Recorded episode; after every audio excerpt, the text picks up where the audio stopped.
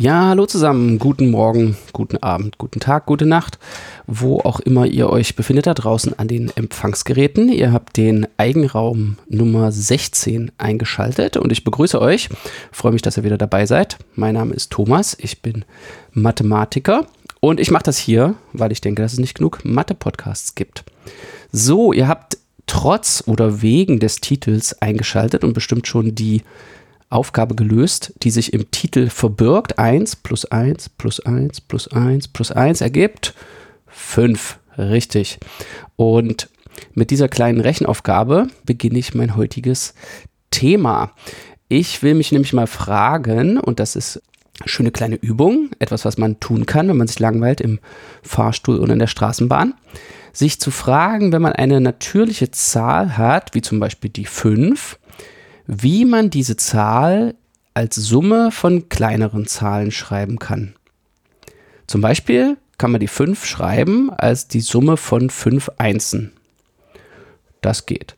Man kann die 5 auch schreiben als eine 2 plus 1 plus 1 plus 1. Oder als 2 plus 2 plus 1. Oder als 3 plus 1 plus 1. Oder als 3 plus 2. Oder als 4 plus 1 oder einfach als 5 ohne Pluszeichen. Das wollen wir auch zulassen. Das machen wir ja in der Mathematik immer gerne, dass wir so Spezialfälle auch zulassen. Also eine Summe mit einem Summanden ist ja auch okay. Eine Summe mit null Summanden ist erstmal nicht okay, weil die ergibt einfach nichts. Also eine Summe ohne Summanden haben wir ja schon mal in einer früheren Folge erklärt, ergibt eine Null. Okay, so, äh, hat jemand mitgezählt? Also ich habe sieben Möglichkeiten gefunden. Das sind tatsächlich alle Möglichkeiten. Es gibt sieben Möglichkeiten, die fünf als Summe von Zahlen zu schreiben. Und die Reihenfolge will ich dabei nicht beachten. Also ich habe meine Summen jetzt gerade schon so sortiert, dass die großen Zahlen zuerst kommen. Also will ich 4 plus 1 und 1 plus 4 nicht unterscheiden. Okay? Und wir sagen dazu, die 5 hat sieben Partitionen oder Zerlegungen oder Zahlpartitionen. Und daraus kann man eine Theorie machen, wie das in der Mathematik immer so ist. Man hat ein kleines, lustiges Problem und kommt schnell zu einem schwierigen, lustigen Problem. Und das schwierige, lustige Problem ist, man definiert sich die Partitionszahl. Das ist einfach die Zahl der Möglichkeiten gegeben eine andere Zahl. Also zum Beispiel könnte man das in so einer Funktion abspeichern, p von n. Und die gibt einfach die Anzahl Möglichkeiten n als Summe zu schreiben. Und wir haben schon berechnet, p von 5 ergibt 7. Und ich kann euch noch ein paar andere Werte sagen. p von 1 ergibt 1 nämlich einfach die 1. P von 2 ergibt 2, weil ich die 2 schreiben kann einfach als eine 2 oder als 1 plus 1. P von 3 ergibt 3, nämlich ich kann schreiben 3 oder 2 plus 1 oder 1 plus 1 plus 1. Drei Möglichkeiten. Und bei der 4 kriege ich jetzt eine 5, nämlich ich kann 4 schreiben, 3 plus 1, 2 plus 2, 2 plus 1 plus 1 oder 1 plus 1 plus 1 plus 1. Moment, das waren fünf Möglichkeiten. Okay, also die 4 hat fünf Möglichkeiten, habe ich auch, glaube ich, so gesagt. Also die 4 ergibt fünf Möglichkeiten, die 5 ergibt sieben Möglichkeiten. Und da sind wir schon wieder an so einem beliebten Spiel. Wie geht die Zahlenfolge weiter? Also wie geht die Zahlenfolge 1, 2, 3, 5, 7? Wie geht sie weiter? Und wenn man sowas wissen will, dann gibt man das in die Online-Enzyklopädie der Integer-Folgen ein, die OEIS, die habe ich euch natürlich verlinkt. Und die hat ganz viele solche Folgen drin und die sagt einem sofort, was das ist. Das ist die Partitionszahl. Das ist die 41. Folge in der OEIS. Also scheint es eine sehr fundamentale Folge zu sein, weil die OES, die speichert Hunderttausende von Folgen und das hier ist die 41. Also anscheinend eine ziemlich wichtige. Und wenn man da auf diesem Eintrag von der OES so ein bisschen rumsurft, da sieht man eine unglaublich lange Liste von Dingen, die damit zu tun haben. Die Anzahl der irreduziblen Darstellungen der symmetrischen Gruppe, die Konjugationsklassen in der symmetrischen Gruppe, allerlei äh, Summen über irgendwelche anderen Folgen und so weiter und so fort. Dieses einfache Problem hat unglaublich viele Verbindungen zur Mathematik. Und über die will ich jetzt mal ein bisschen erzählen. Und Mathematik wird natürlich von Menschen betrieben und ein interessanter Mensch, der sich mit Partitionen und ihren Anzahlen beschäftigt hat, ist Srinivasa Ramanujan, ein indischer Mathematiker des vorletzten und letzten Jahrhunderts. Der ist 1887 in Indien geboren worden und war ein fast vollständiger Autodidakt. Also der interessierte sich für Mathematik und interessierte sich so doll für Mathematik, dass in seiner Schulausbildung ihm das Studium, der Zugang zum Studium verwehrt wurde, weil er sich eben nur für Mathematik und für nichts anderes interessiert hat. Und hatte nur ein Mathematikbuch, das enthielt so analytische Sachen und Integralformeln. Und seine Ausbildung in Mathematik war durch ein einziges ihm in die Hände gefallenes Buch geprägt. Und sein Talent wurde aber entdeckt von englischen Mathematikern, insbesondere Hardy, der ihn nach England einlud. 1914 kam Ramanujan dann nach England und arbeitete dort sehr produktiv mit Hardy zusammen. Wurde leider, wie das damals in diesen Zeiten äh, so war, irgendwann krank, ist auch 1920 schon gestorben, aber in dieser Zeit in England und auch davor hat er unglaublich viel, ja, wie soll man sagen, intuitive Mathematikkenntnisse unter Beweis gestellt. Er hatte so ein Gespür für Zahlentheorie und konnte Dinge einfach sehen und gab auch oft keine Beweise an. Und so etwas wie diese Partitionszahlen, das war natürlich gefundenes Fressen für jemanden, der sich so, so ein intuitives Gespür für Zahlen hatte. Man fragt sich natürlich jetzt über diese Partitionen, wie viel, wie wächst das? Gibt es da irgendwelche Muster? Und es gibt Muster. Zum Beispiel ein Muster, das Ramanujan entdeckt hat, ist, dass wenn man die Partitionszahl von 4 nimmt, die ist 5. Und die Partitionszahl von 9, also in wie viele Summen kann man 9 zerlegen, dann kann man sich überlegen oder in der OEIS nachgucken, dass da 30 rauskommt. Und wenn man dann wieder 5 später guckt, bei 14 findet man da 135 und alle diese Zahlen sind durch 5 teilbar und das ist kein Zufall. Also betrachtet man die Partitionszahlen 4, 9, 14, 19, 24, also immer 5 mehr, sind alle diese Zahlen durch 5 teilbar. Unglaublich, oder? Das gleiche funktioniert auch mit 7, wenn man mit 5 anfängt. Wir hatten ja oben P von 5 ausgerechnet am Anfang der Folge und da kam 7 raus. Und diese 7 ist durch 7 teilbar. Und wenn ich jetzt 7 weitergehe, also zur 12, dann kommt wieder eine Zahl raus, die durch 7 teilbar ist, nämlich die 77. Und so geht das immer weiter. Also wenn man immer 7 dazu addiert zu der Zahl, die man zerlegen will, bekommt man eine Anzahl raus, die durch 7 teilbar ist. Und was ist die nächste Primzahl? Also für 5 funktioniert es, für 7 funktioniert es, 9 ist keine Primzahl, 11. Funktioniert es auch für 11? Tatsächlich. P von 6, also die Anzahl Partitionen der Zahl 6 beträgt genau 11, was durch 11 teilbar ist. Und die nächste ist 297 für die 17 und das ist auch durch 11 teilbar. Und jetzt fragt man sich natürlich, ist das vielleicht für jede Primzahl so, dass es so eine Teilbarkeitsregeln gibt? Und das ist nicht so. Ramanujan hat diese drei Teilbarkeitsregeln gefunden und für andere Primzahlen geht es nicht. Jedenfalls nicht so einfach. Es gibt dann eine etwas kompliziertere Art und Weise, so Folgen zu konstruieren, wo man wieder Teilbarkeitsregeln für andere Primzahlen auch hat. Aber diese einfache Art und Weise, man beginnt, macht einfach Vielfache von einer Zahl, schiebt die und dann sind sie teilbar durch die Primzahl, funktioniert nur für die Primzahlen 5, 7 und 11. Ein Resultat von Ramanujan. Und Ramanujan und Hardy, sein englischer Kollege, haben auch das Wachstum der Partitionszahlen untersucht und zum Beispiel gezeigt, dass die Anzahl der Dezimalstellen, also diese Anzahl Partitionen, die wächst relativ schnell, hat man vielleicht vor dem Anfang jetzt nicht so das Gefühl, aber die wächst sehr schnell. Und die Anzahl der Dezimalstellen von P von n, die wächst ungefähr so wie Wurzel von n. 1,114008628 bla bla bla bla mal Wurzel n. Und das ist die Anzahl der Stellen. Also P von 100 hat ungefähr Wurzel 100 mal 1,1 macht 11 Stellen schon. Und äh, diese Konstante äh, wie haben sie die gefunden? Die kommt eben auch aus so einer analytischen Formel. Die ist, die hat auch eine Formel, diese Konstante, die vor der Wurzel entsteht. Das ist Pi mal die Wurzel aus 2 Drittel geteilt durch Log 10. Ja, solche Sachen sind mir persönlich unklar, wie man eine Einsicht in die Zahlen oder in die Zahlentheorie bekommen kann, die einem ja, erlaubt, solche Formeln zu sehen. Und sie geben auch eine ganz komplizierte Approximationsformel für den echten Wert, die ich euch hier mal einblende in das Kapitelbild.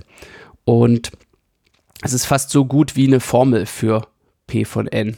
Da können wir gleich mal über Formeln reden. Ihr hättet vielleicht euch schon gefragt, gibt es nicht einfach eine Formel, die die Anzahl der Partitionen von einer Zahl angibt? Also einfach eine Formel, die sagt, P von N ist gleich und dann steht da irgendwas, was man ausrechnen muss, Binomialkoeffizient geteilt durch Pi und so weiter. Und so eine Formel gibt es aber nicht. Ich weiß nicht, ob man sagen kann, dass es so eine Formel nicht geben kann, aber es ist keine bekannt und es erscheint jetzt auch unwahrscheinlich, dass es so eine Formel geben kann. Und Hardy und Ramanujan haben sich dann in Ersatz für so eine Formel mit Approximationsformeln beschäftigt. Das ist auch eine ganz witzige Sache. Also es gibt so eine komplizierte Formel, die, die ich euch ins Kapitelbild tue die spuckt eine reelle Zahl aus. Also da muss man so eine äh, komplizierte Formel auswerten. Ne? Also irgendwas in Funktionen einsetzen, summieren und sieht das schon hinreichend kompliziert aus, wenn ihr euch das jetzt anschaut. Und die spuckt eine reelle Zahl aus und die Antwort ist, dass die Partitionszahl, wie viele Partitionen hat n, ist die nächste ganze Zahl. Also man berechnet eine komplizierte reelle Zahl und durch Rundung erhält man die Lösung für sein Abzählproblem. Die Lösung von dem Abzählproblem kann natürlich nur eine natürliche Zahl sein. Und die einzige effiziente Möglichkeit, die es damals gab oder die man hier entdeckt hat, ist auf komplizierte Art und Weise eine reelle Zahl zu berechnen und die dann zu runden. Und ja, also das ist eine interessante Methode, die in der Zahlentheorie immer mal wieder vorkommt. Einige Geschichten darum werden übrigens von dem Mathematiker Littlewood in seiner Mathematicians Miscellany, einem populärwissenschaftlichen Mathematikbuch aus den 50ern, erzählt, das ich euch auch mal verlinkte. Das findet ihr im Internet Archive. Da habe ich auch das Wort Miscellany kennengelernt, das englische Wort Miscellany.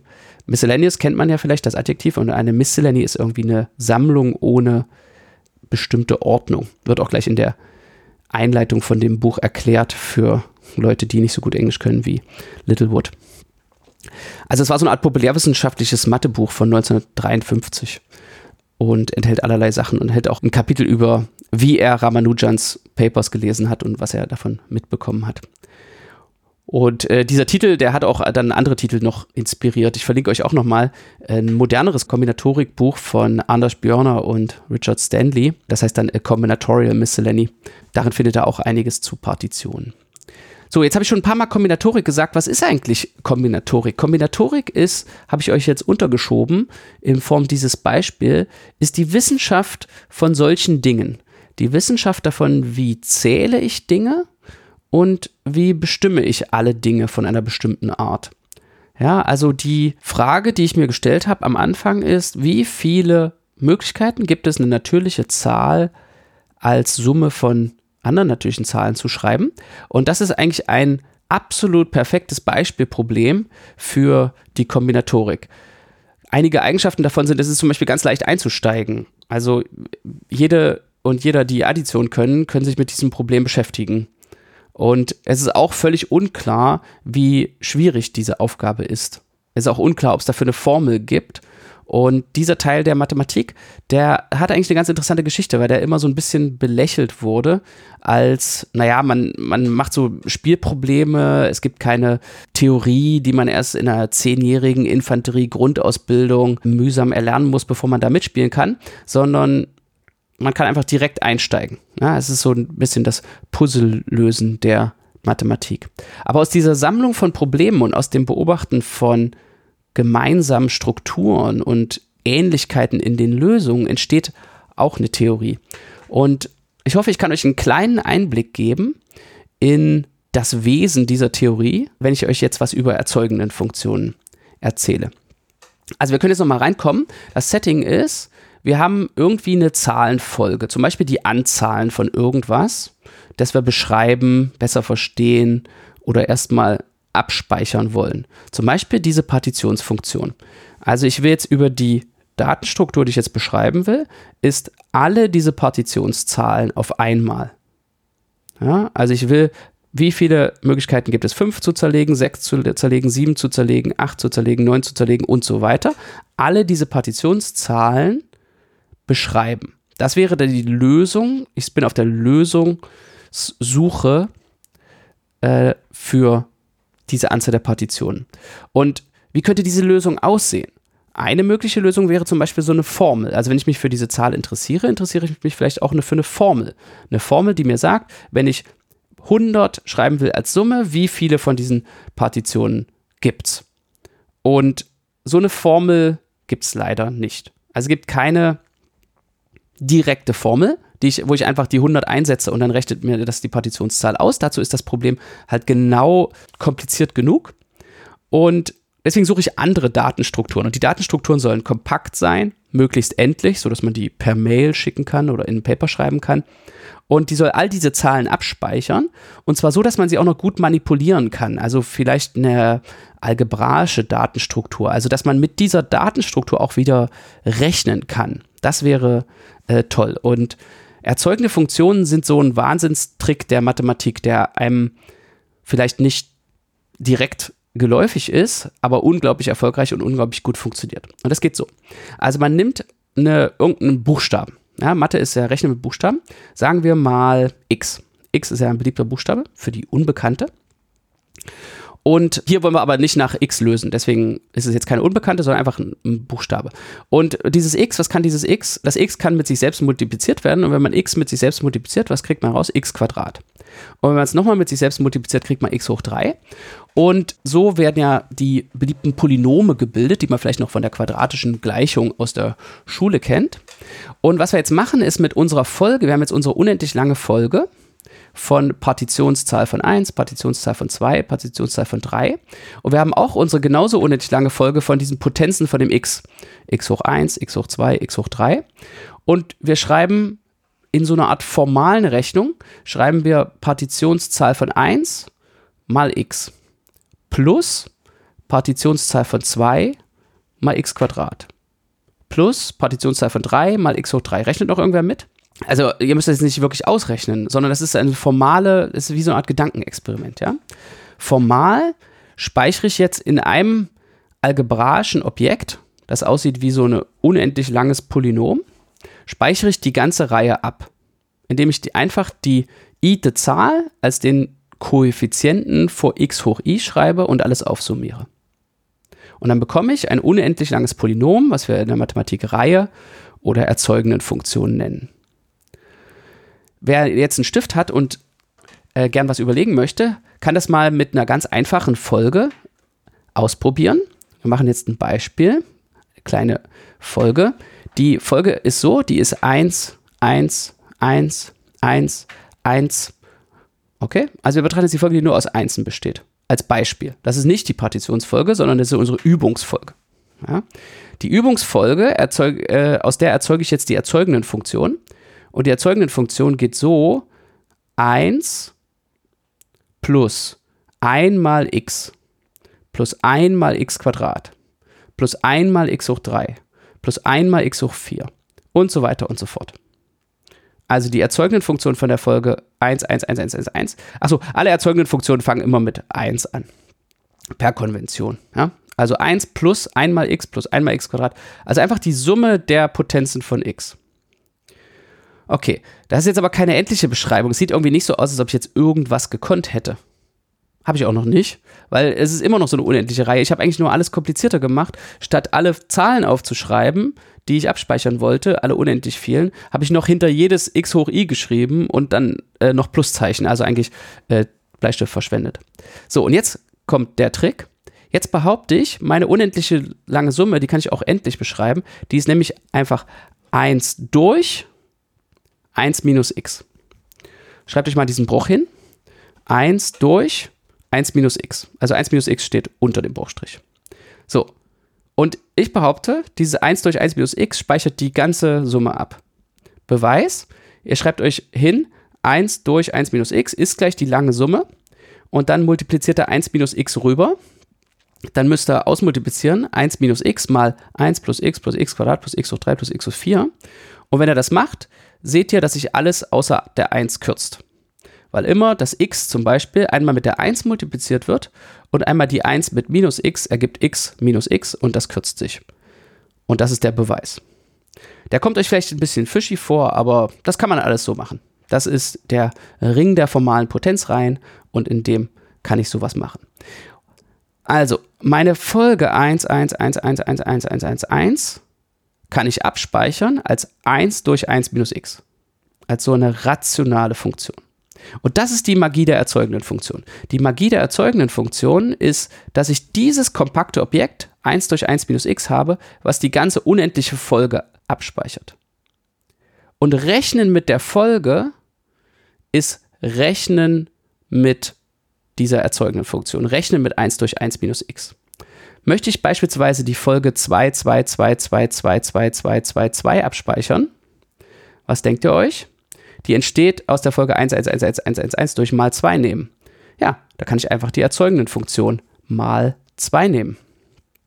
Also 2 durch 1 minus x speichert die Folge 2, 2, 2, 2, 2, 2, 2. Okay, nun sind konstante Folgen vielleicht nicht so interessant. Deswegen wollen wir ja jetzt diese Partitionsfolge abspeichern. Und was sich herausstellt, ich belaste euch jetzt nicht mit der Berechnung oder dem Beweis, ist, dass diese Partitionsfolge sich abspeichern lässt als 1 durch 1 minus x mal 1 durch 1 minus x Quadrat mal 1 durch 1 minus x hoch 3 mal und so weiter und so weiter und so weiter. Leider, leider, leider immer noch ein unendliches Produkt. Also ich muss jetzt ein unendliches Produkt verwenden, aber es sieht schon so ähnlich aus wie diese kleine Übungsfolge, die wir davor betrachtet haben. Okay, also es gibt so eine erzeugende Funktion und sie hat eine wunderschöne Formel. 1 durch 1 minus x mal 1 durch 1 minus x Quadrat mal 1 durch 1 minus x hoch 3 und so weiter, die einem hilft, mit diesen Partitionen zu arbeiten. Die Formel geht natürlich auch zurück auf Euler, der schon das Produkt, diese Kehrwert davon 1 minus x mal 1 minus x Quadrat mal 1 minus x hoch 3 und so weiter untersucht hat.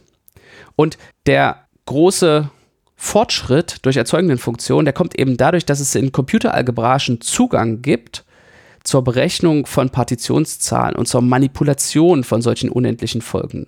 Will man etwa die Summe von zwei Folgen bilden oder das Produkt, dann kann man das alles eben mit Hilfe von erzeugenden Funktionen ausdrücken. Und man kann einfache Sätze beweisen, zum Beispiel einen Satz von Euler, der betrifft dann einzelne Teilsummen davon. Man könnte sich zum Beispiel mal fragen, wie viele Partitionen gibt es, in der nur ungerade Summanden vorkommen? Okay? Oder man könnte sich fragen, wie viele Partitionen gibt es, in der alle Summanden verschieden sind? Also kein Summand doppelt vorkommt. Ja, also 1 plus 1 plus 1 wäre dann nicht erlaubt, weil dann Summand doppelt vorkommt. Und ein Satz von Euler sagt, es gibt genauso viele Partitionen in ungerade Summanden, wie es Partitionen gibt in verschiedene Summanden. Beweis? Zweimal die erzeugenden Funktion berechnet, zweimal die gleiche erzeugende Funktion gefunden, Ende des Beweises. Gut, man muss jetzt noch die erzeugende Funktion berechnen, aber das hat der Euler halt hinbekommen. Und äh, wie das geht, lest er halt in dem Buch von Björner und Stanley, äh, Combinatorial Miscellany. Das habe ich euch auch verlinkt. Und so eine Gleichheit zu finden. Es gibt genauso viele Partitionen in ungerade Summanden, wie es Partitionen in verschiedene Summanden gibt. Das kommt einem jetzt irgendwie, naja, auch ein bisschen arbiträr vor. Aber in der Kombinatorik liebt man so ein Resultat, denn das Resultat ist ein Anzeichen dafür, das ist ein Hinweis in der großen Spurensuche der Mathematik. Es deutet meistens darauf, dass es irgendwie auch eine Zuordnung gibt, eine bijektive Zuordnung, wie man sagt. Also wir wissen, zwei mathematische Klassen, in diesem Fall diese Partitionen mit Sonderbedingungen, haben die gleiche Anzahl. Da fragt man sich, gibt es vielleicht auch eine 1 zu 1 Zuordnung zwischen den Objekten in diesen beiden Klassen? Ja?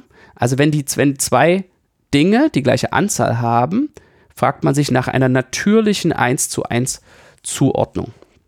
Das ist jetzt eigentlich so eine Art Template der Kombinatorik oder Template der kombinatorischen Forschung. Man beobachtet eine Gleichheit von Zahlen und sucht eine Gleichheit von Objekten, die zu dieser Gleichheit von Zahlen führt. Man sucht Zusammenhänge und die Gleichheit von Anzahlen sind Fingerabdrücke dafür.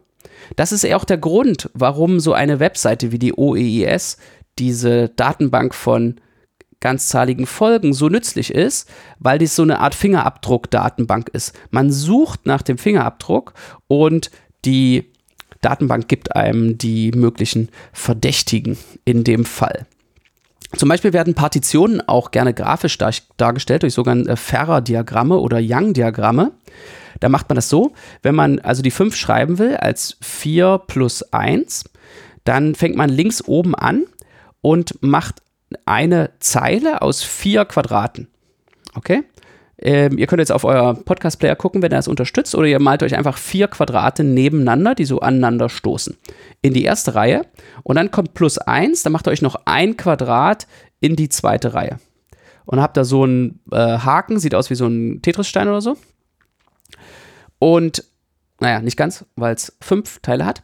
Aber ihr seht vielleicht, dass ihr euch die Partitionen durch solche Anordnungen von Boxen hinschreiben könnt. Er macht in der ersten Reihe eine Anzahl Boxen, die für den ersten Summanden steht, in der zweiten Reihe eine Anzahl, die für den zweiten Summanden steht, und dann verteilt er eure fünf Boxen auf so ein Diagramm. Das nennt man die englische Notation eines Young-Diagramms.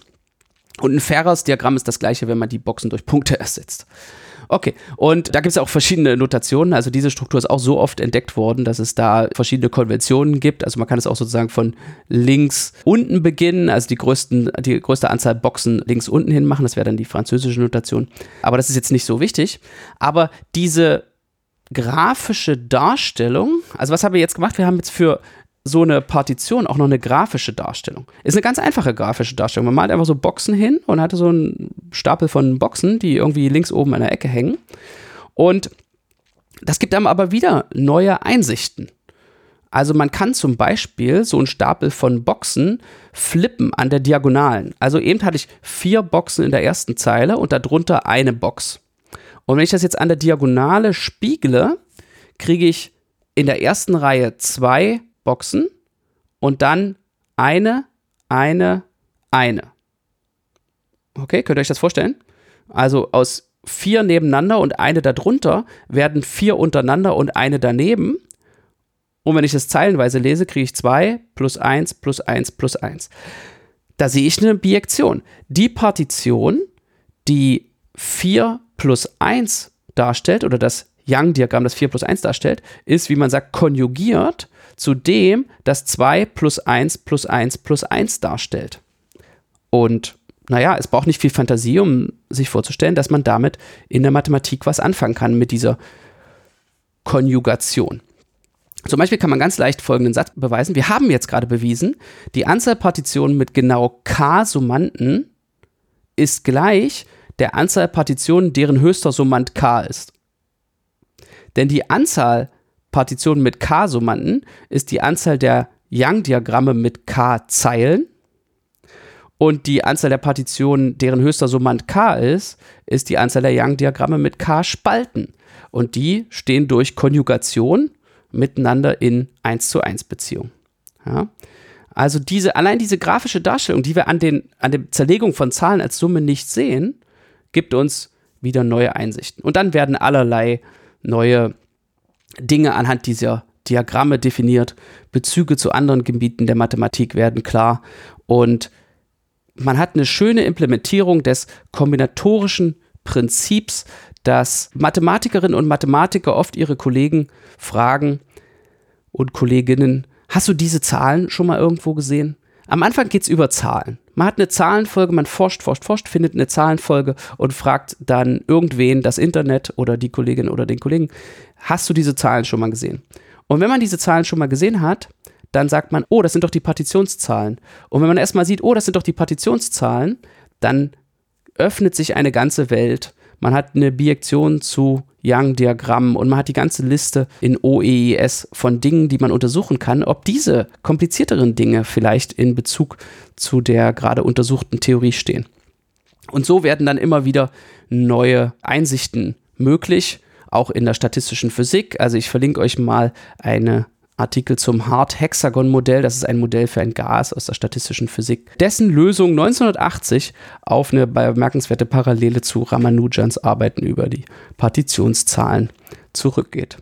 Und in diesem Sinne hoffe ich, ich konnte euch einen kleinen Eindruck geben, wie die Kombinatorik eine Art Nanotechnologie der Mathematik ist. Das ist ein Zitat von Sarah Billey, einer amerikanischen Mathematikerin. und uns Fingerabdruckdatenbanken für Theoreme liefert. Gut, damit will ich es gewesen sein lassen für heute. Das war Nummer 16. Ich wünsche euch noch eine schöne Zeit und bis zum nächsten Mal. Macht's gut. Tschüss.